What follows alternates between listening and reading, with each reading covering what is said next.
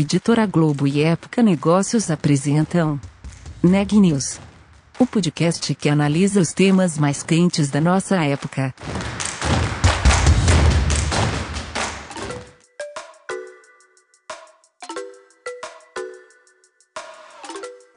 Olá, eu sou Ana Carolina Nunes, da Época Negócios, e você está ouvindo mais um podcast Neg News, nossa série de reportagens especiais sobre a pandemia do novo coronavírus. Hoje você vai conferir a entrevista que a Daniela Frabasile fez com a Gabriela Diuana, diretora de Gente, Cultura e Inovação da Cogna Educação. Gabriela contou sobre o processo de transformação digital da empresa durante a pandemia e como foi a adaptação para uma educação totalmente à distância. Confira.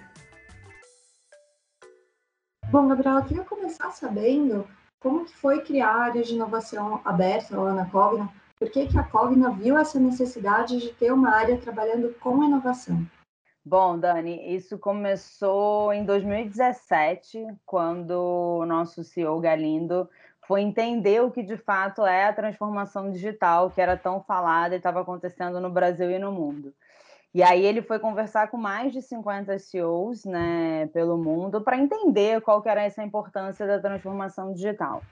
E aí a gente dividiu esse, essa transformação digital em quatro pilares estratégicos, onde a gente focou e direcionou forças e pessoas para essa conquista. Então, a primeira é que a gente se viciou em agilidade. A gente aprendeu que o modelo tradicional de desenvolvimento de produtos já não atenderia mais o que os nossos alunos, os nossos professores estavam é, usando na ponta. Então, a gente implementou o SAFE, que é o Scale Agile Framework, que é uma metodologia de gerenciamento de produtos ágeis. Então, hoje a gente tem 700 pessoas trabalhando em 13 trens é, com agilidade, priorizações e todos os envolvimentos, desde, a, desde o próprio Rodrigo até em nível de estagiário, todo mundo envolvido nesse processo. Uhum. O segundo é que a gente viu que a gente precisava ter algumas habilidades digitais, a gente chama de capabilities digitais, que é como é que eu preparo um time para fazer essa transformação digital. Então, a gente criou uma área de, de, de CX, de UX, de User Experience, então, colocando o nosso aluno no centro do processo de desenvolvimento.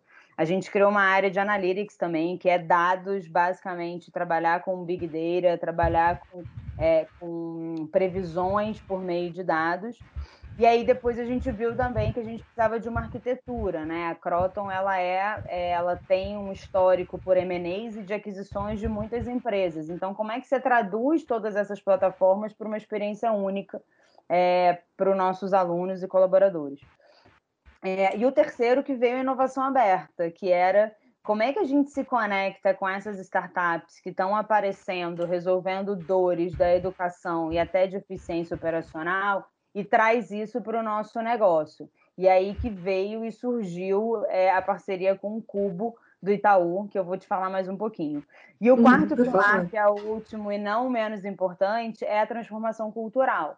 Como é que eu faço toda essa transformação digital acontecer, sendo que eu preciso fazer com que a cultura da empresa seja com esse mindset mais digital e muito mais próximo é, é, dessas startups. Por isso que eu estou agora em gente, cultura e inovação, cuidando dos 28 mil colaboradores, mas quem faz inovação é por meio de gente. Então, é por meio deles que a gente consegue escalar isso. E aí a parceria do Cubo veio é, quando o Cubo estava fazendo uma transformação. O Cubo ele, ele é do Itaú, né? E junto com a parceria com a Redpoint, que é um grande fundo de investimento global, e, e ele ficava num cubinho, num prédio pequeno ali na Vila Olímpia, você conheceu? Você chegou aí lá já? Sim, sim, conheço. Legal. Legal. E aí, quando ele estava mudando para o que a gente chama que é o cubão, né? Ele saiu de quatro pequenos andares para um prédio de 13 andares. Ele viu a importância de você trazer empresas e corporates para trabalharem junto com as startups. Porque 86% das startups hoje trabalham para B2B, ou seja, elas vendem os seus produtos e seus serviços para outras grandes empresas.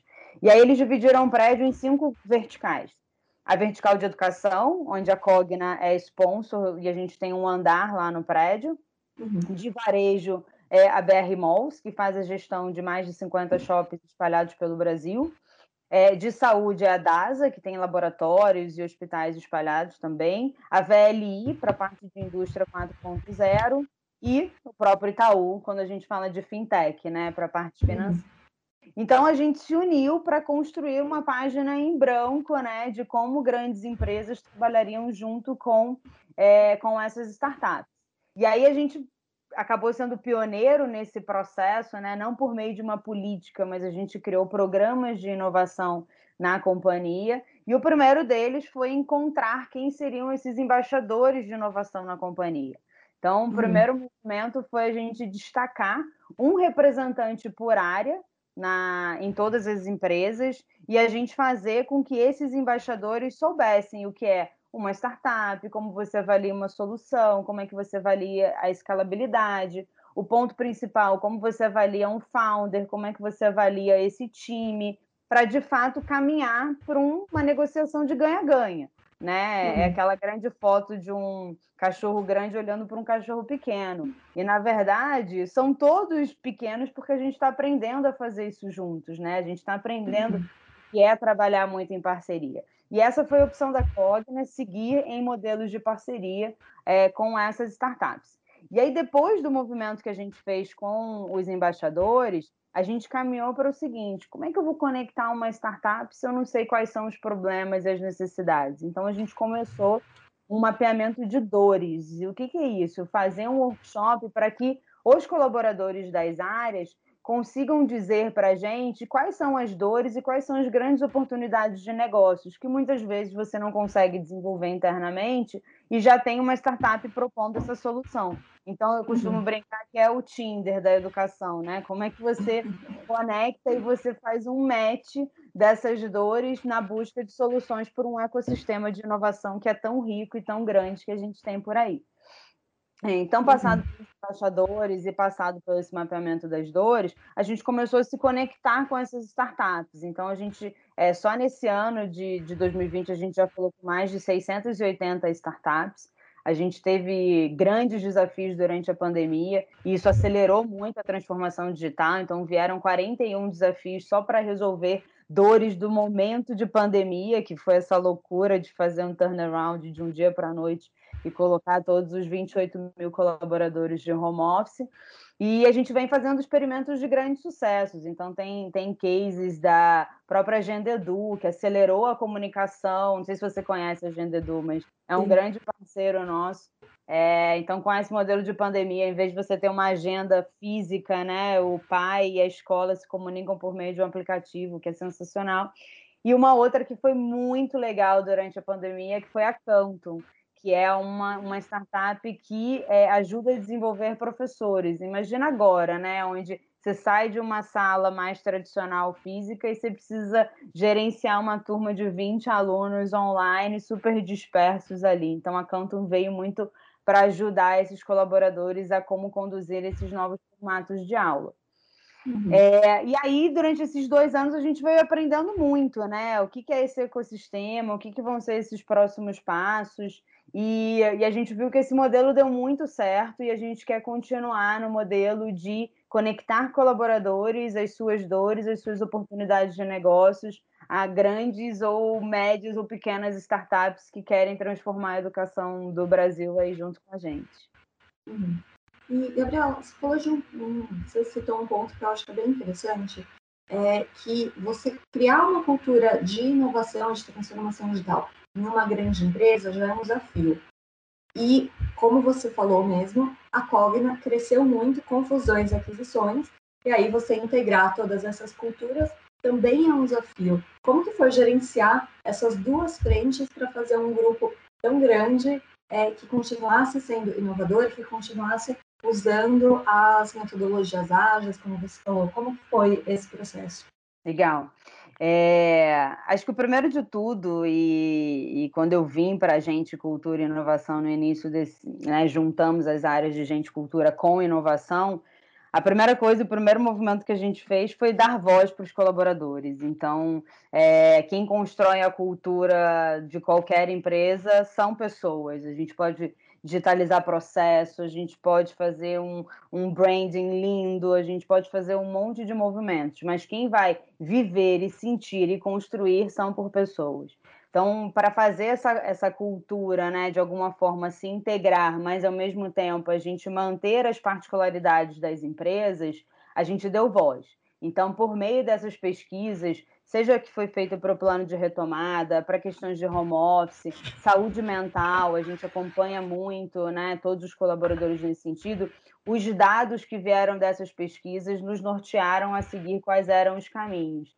Então, é, alguns projetos que a gente está fazendo focado em gente com inovação, né, dentro desse processo, a gente fez a gestão de desempenho, que é como é que eu consigo mapear todos esses talentos da companhia ou por performance possíveis sucessores numa cultura única, numa cultura onde ela é 100% digital, o processo de gestão de desempenho. Isso realmente é muito novo, né? Então, desde a primeira etapa que você faz os combinados com o seu gestor, você faz os seus focos, quais são as suas metas, então seus objetivos precisam estar muito claros de quais vão ser os seus entregáveis. O terceiro pilar a gente chama de jornada das estrelas, que é o seu plano de desenvolvimento. Como é que você quer chegar num próximo passo da sua carreira? Então você é o autor dessa carreira.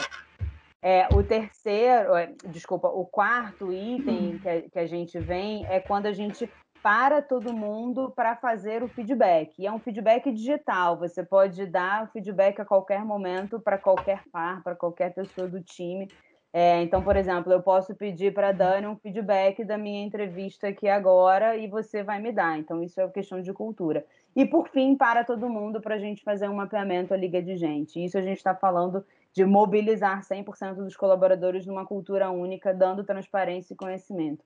Entre outras coisas que a gente veio, veio acelerando como porta-voz, então um projeto de diversidade muito forte, a gente diversidade e inclusão, a gente está trazendo isso para o nosso dia a dia como um pilar estratégico, e isso é o que faz parte realmente da. é, é o que está ditando a nossa cultura agora, ser de fato diverso, personalizado e e de alguma forma muito, muito transparente e com dados o tempo inteiro, né? A gente não toma mais decisão porque a gente achou cool, porque a gente achou legal. A gente toma decisão porque os colaboradores de alguma forma querem esse tipo de movimento e essa mudança. E com isso a gente tem uma cultura muito mais integrada. Uhum. E você já trabalha com inovação na área de educação há alguns anos. É, na sua opinião, quais são as principais frentes desse desenvolvimento hoje? Qual, o, que, o que a gente precisa e o que está mais avançado nessa linha de frente? A gente vem falando muito de habilidades do século XXI, né? A gente, nossa, grandes desafios, ser criativo, se reinventar, a gente se adaptar. E a pandemia veio aí para fazer um MBA para gente, né? Em cinco meses. A gente nem, talvez nem sabia que essas habilidades a gente tinha e que a gente teve que de alguma forma passar por uma curva de aprendizado e de adaptação para isso. Então, é, o que eu vejo muito de, dessas, vou, te, vou chamar isso como tendências da educação, né? Desde quando eu estava, é, que eu comecei minha carreira lá em educação é, infelizmente, muitos desafios são os mesmos, porque a grande dificuldade que a gente tem hoje é numa questão de implementação desses produtos quando a gente fala de uma educação tradicional. Pensa que a uhum. gente tem professores que são formados num processo tradicional, né, de pedagogia, de, né, da, da sua literatura ali, vem para uma sala de aula e fala: Vamos lá, gente. Agora você tem que usar a plataforma, você tem que gerenciar se o aluno vai falar, não pode falar, você tem que manter todos engajados de um dia para a noite, você tem que fazer o planejamento da sua aula virtual. Então, acho que o grande desafio que a gente tem e que a gente já vem evoluindo muito nessa frente é a nossa formação de professores. Os nossos professores são os grandes educadores e os grandes formadores dessa, desses cidadãos, cidadãos que vão estar vindo por aí nessa nova geração. É, o segundo é do quanto a gente não vai parar de aprender, diferente de gerações do passado, nossos avós, nossos pais, talvez, terminavam e paravam de estudar. Então, o lifelong learning é algo que faz parte da nossa realidade. A gente precisa aprender, desaprender, reaprender e depois aprender de novo alguma coisa nova. Então, essa habilidade de ser flexível e de se reinventar precisa estar todos os dias. É, e um outro pilar que são como que a gente insere essas grandes tecnologias, como realidade aumentada, realidade virtual, para uma, uma imersão para esse aluno, diferente da gente que ficava imaginando, né, lá no material de história, como é que eram as indústrias, né, lá do passado. Hoje os nossos alunos conseguem ir para uma fábrica do passado e entender o processo de produção por meio dessa realidade virtual e aumentada. Então, o aprendizado imersivo para mim é uma, é uma grande é um grande desafio, mas a gente acelera muito o aprendizado para essa nova geração que está vindo. Uhum.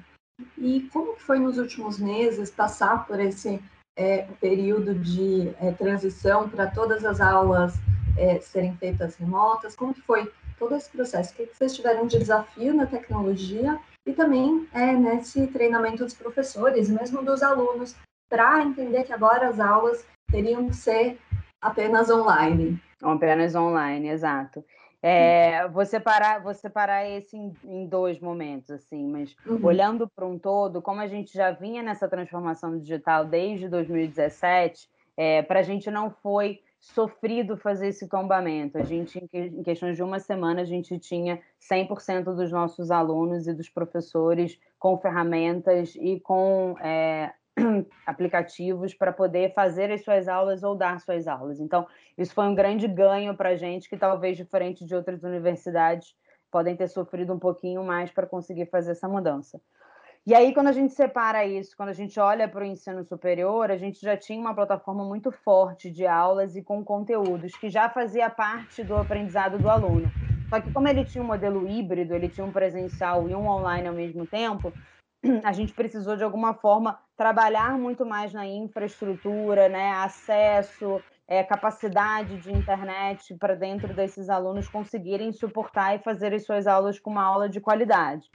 É, nesse momento, a gente parou todas as aulas, a gente não tinha ainda as aulas ao vivo. Então, no ensino superior, uhum. Conforme o plano de retomada foi flexibilizando de acordo com o decreto de cada localidade, a gente passou a levar os professores, os tutores para as unidades e gravarem as aulas ao, ao vivo, que para os alunos foi assim algo incrível, assim, porque uhum. você sai de um tradicional, né, de um, de um EAD e você coloca, ter, você passa a ter mais contato com os professores. E para o ensino superior, o nosso NPS melhorou muito durante a pandemia, porque eles começaram a ter uma experiência que de fato era imersiva e tinham um apoio, tinham os tutores, tudo 100% online, 24 horas por dia para conseguir dar todo esse suporte. Então, para o ensino superior foi muito bom.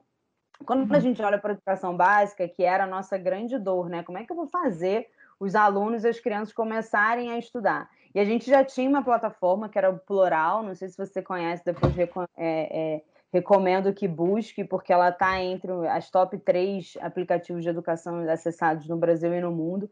Então, a gente tinha esse aplicativo para os nossos alunos, e a gente viu que a grande oportunidade dessa ferramenta excepcional era o, todos os alunos conseguirem usar.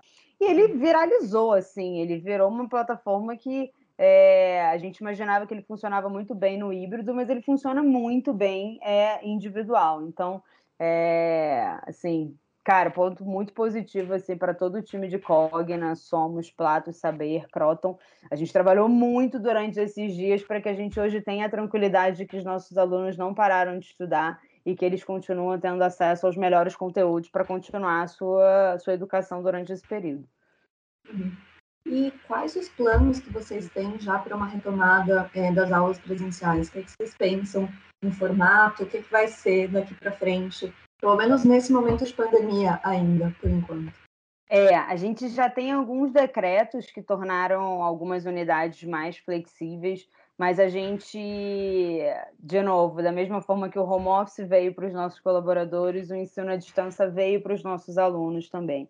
Então, as unidades elas estão abrindo aos poucos, de acordo com os decretos, muito para fazer os atendimentos de rematrícula e até de apoio para os alunos, mas algumas atividades precisam ter as suas atividades práticas acontecendo, que é, são os laboratórios. Então, a gente comprou todos os EPIs necessários e descartados para todos os alunos e para, time, para os professores, para que essas aulas continuem, para que essas aulas práticas continuem acontecendo. Mas o modelo híbrido presencial, a gente ainda não tem esse decreto formalizado para abrir essas salas de aula de modelo tradicional, e a gente uhum. vem investindo para que o EAD e o ensino online, de fato, seja a melhor experiência para o nosso colaborador. Essa é a grande aposta, esse é o grande foco que a gente está tendo para a Croton e, e para todas as outras marcas, de que a gente precisa melhorar cada vez mais a experiência dos nossos alunos e dos nossos professores para que eles tenham as mesmas experiências do que a gente tem nos bancos, aplicativos de redes sociais e qualquer outras ferramentas. Então, estudar também precisa fazer parte dessa experiência e dessa rotina para os nossos alunos e professores. Uhum.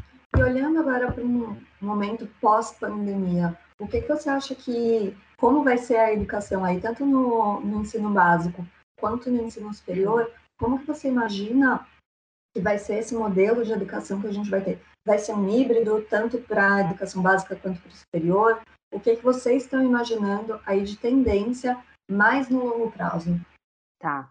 É, essa é uma pergunta de um milhão de dólares, viu, Dani? Porque é, a gente ainda não consegue prever o futuro, mas eu consigo te falar algumas hipóteses do que eu imagino né, que poderia ser, assim, primeiro, o ensino online ele veio para ficar, ele a gente precisa conseguir transformar e ter a melhor experiência que gere o maior engajamento para os nossos alunos, com as melhores aulas e melhores conteúdos é, é, que eles possam aprender e manter a eficácia no seu aprendizado. Uhum. Acho que quando a gente fala de educação básica, a gente tem um desafio primeiro quando a gente fala de educação infantil. educação infantil ele ainda tem desenvolvimentos motores, ele tem uma alfabetização, onde a socialização é muito importante.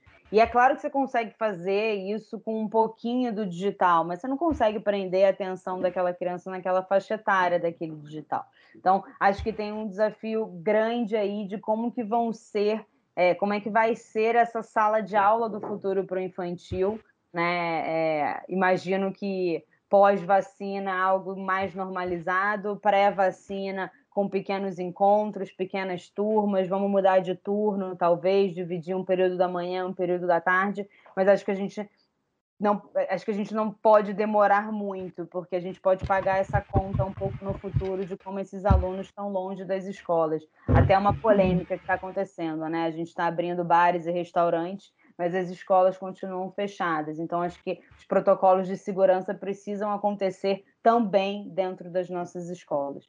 E quando a gente fala do ensino médio, né, o ensino fundamental 2, que é essa geração daí que é, quase que autodidata em determinados momentos, assim, o online está bombando, a gente vê várias startups, inclusive, que já faziam esse pré-vestibular complementar a sala de aula, né, dobrando a sua quantidade de alunos remotos. Então, acho que ele vem para ficar, mas criando uma disciplina de estudo, uma disciplina de de, de você de fato se dedicar tempo e horas para você aprender, tendo dúvidas, tem um mundo na internet para você pesquisar, mas você precisa desenvolver essa, esse autoaprendizado dentro desses alunos. Então, acho que são alguns skills e algumas habilidades socioemocionais que a gente vai descobrir que os nossos alunos precisam é, mais nesse modelo online do que talvez no modelo tradicional que eles estavam acostumados em sala de aula. Então, para fechar, acho que são tendências que já vinham acontecendo numa velocidade menor e que agora a gente, de alguma forma, está precisando é, acelerar para que a gente não tenha esse gap ou não pague essa conta no futuro desse período de, de adaptação ao online que a gente está passando.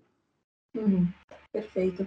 E como foi para vocês aí dentro da Cogna também? Queria que você explicasse um pouco essa mudança para o home office, no momento que tanta coisa está mudando, no momento que vocês tiveram que fazer tanta mudança dentro da Cogna para as aulas, para acelerar a transformação digital, como foi toda essa parte de gestão de pessoas, como, como foram os últimos meses para você? Louco, loucura total, assim, eu falo que eu tive, né, de novo, uma pós-graduação acelerada em quatro meses em gestão de pessoas, mas foi uma delícia ver os resultados que a gente está colhendo. É, Dani, foi assim, de, em três dias a gente tombou todo mundo, a gente viabilizou, pegou um time multifuncional, criamos um comitê de crise com todos os presidentes das, das empresas, com tecnologia, é, com, enfim, do jurídico trabalhista, porque também era tudo muito novo, né? O que é o teletrabalho, o que é o presencial, o que é o trabalho remoto. Então a gente foi cara, aprendendo num, numa velocidade insana. Então, por meio desse comitê de crise, que tem todos os presidentes e os VPs da companhia, mais o time de gente, a gente começou a tomar decisões muito rápidas. E foi pelo WhatsApp mesmo, assim, super rápido. Então, uhum. tombamos todo mundo, em três dias, todo mundo com acesso VPN, mandamos entregar os computadores em casa dos colaboradores que tinham desktop também. É, criamos essa infra lá para que eles conseguissem trabalhar. E aí, de novo, a gente começou a fazer pesquisas, a fazer monitoramentos e acompanhar como que estava. E aí eu lembro que no primeira, na primeira pesquisa que a gente fez, que foi em maio, assim, a gente estava assim, galera, assim, eu quero voltar, eu não tô assim, eu tô trabalhando muito, eu quero pro presencial, quando que a gente vai voltar? É, não tô conseguindo conciliar minha carga horária, estou trabalhando demais e tal, não, não, não. Beleza, fizemos uma segunda pesquisa em junho. Esse, esse NPS já aumentou para 76, a galera trabalhando home office. Não, quero só trabalhar é, até três vezes por semana no presencial, eu quero continuar duas vezes de home office. É, putz, estou tendo uma dificuldade aqui, comprei uma cadeira, comprei mesa e tal. Beleza. Aí quando a gente fez a outra em julho, é, final de julho e início de agosto, 80% dos colaboradores querem continuar de home office full time, até pelo menos o final de 2020. E no NPS de 89, porque de fato as coisas estão acontecendo. A gente é ser humano, a gente passou por uma adaptação onde a gente foi forçada a ficar no isolamento, né? Mas a gente é, não tinha escolha se a gente queria ir ou não. E agora que a gente começa a ser mais flexível na nossa escolha, é, a gente já vê que os colaboradores eles querem ficar mas eles querem ter a liberdade de ir e vir a hora que eles querem. Então a gente começou um projeto que se chama o Office do Futuro. O que, que vão ser os novos modelos de trabalho? O que, que a gente vai fazer com os nossos prédios físicos? Como é que a gente acompanha a performance dos nossos colaboradores, garantindo resultados e ajudando quem está com uma performance super alta, mas não tem um equilíbrio de vida profissional e pessoal, mas também quem está com uma performance baixa e está precisando de ajuda, alguma orientação.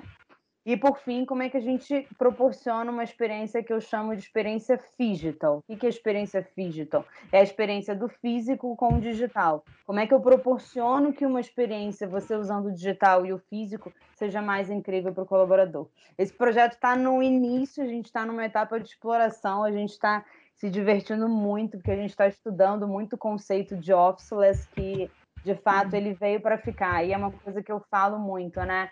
Os nossos alunos vão estar, é, eles estarão estudando via online. Por que, que os nossos colaboradores também não podem ter essa mesma experiência, a gente garantir o engajamento deles de forma online? Então, em breve, acho que a gente vai ter novidades aí para os nossos colaboradores é, relacionadas a esses novos modelos de trabalho. Notícias do dia. Cultura e transporte aéreo foram os setores mais afetados na pandemia, de acordo com uma lista publicada hoje no Diário Oficial da União pelo Ministério da Economia. As atividades artísticas, criativas e de espetáculos e o transporte aéreo ocupam o topo do ranking, mas ainda aparecem as áreas de transporte ferroviário e metro ferroviário, transporte interestadual e intermunicipal, transporte público urbano, serviços de alojamento, serviços de alimentação e a fabricação de veículos automotores entre os que mais sofreram com a crise sanitária. A Organização Mundial da Saúde, a OMS, elogiou a AstraZeneca pela pausa nos testes da vacina contra a Covid-19. A farmacêutica interrompeu seus testes globais da sua vacina experimental contra o novo coronavírus após uma reação adversa séria em um dos participantes do estudo, o que mostrou que a empresa estava priorizando a segurança de suas pesquisas. O último boletim divulgado pelo Conselho Nacional de Secretarias de Saúde traz o registro de 4.382.663 casos confirmados de Covid-19 e 133.119 óbitos, uma taxa de letalidade de 3%. O Neg News de hoje fica por aqui. Voltamos amanhã.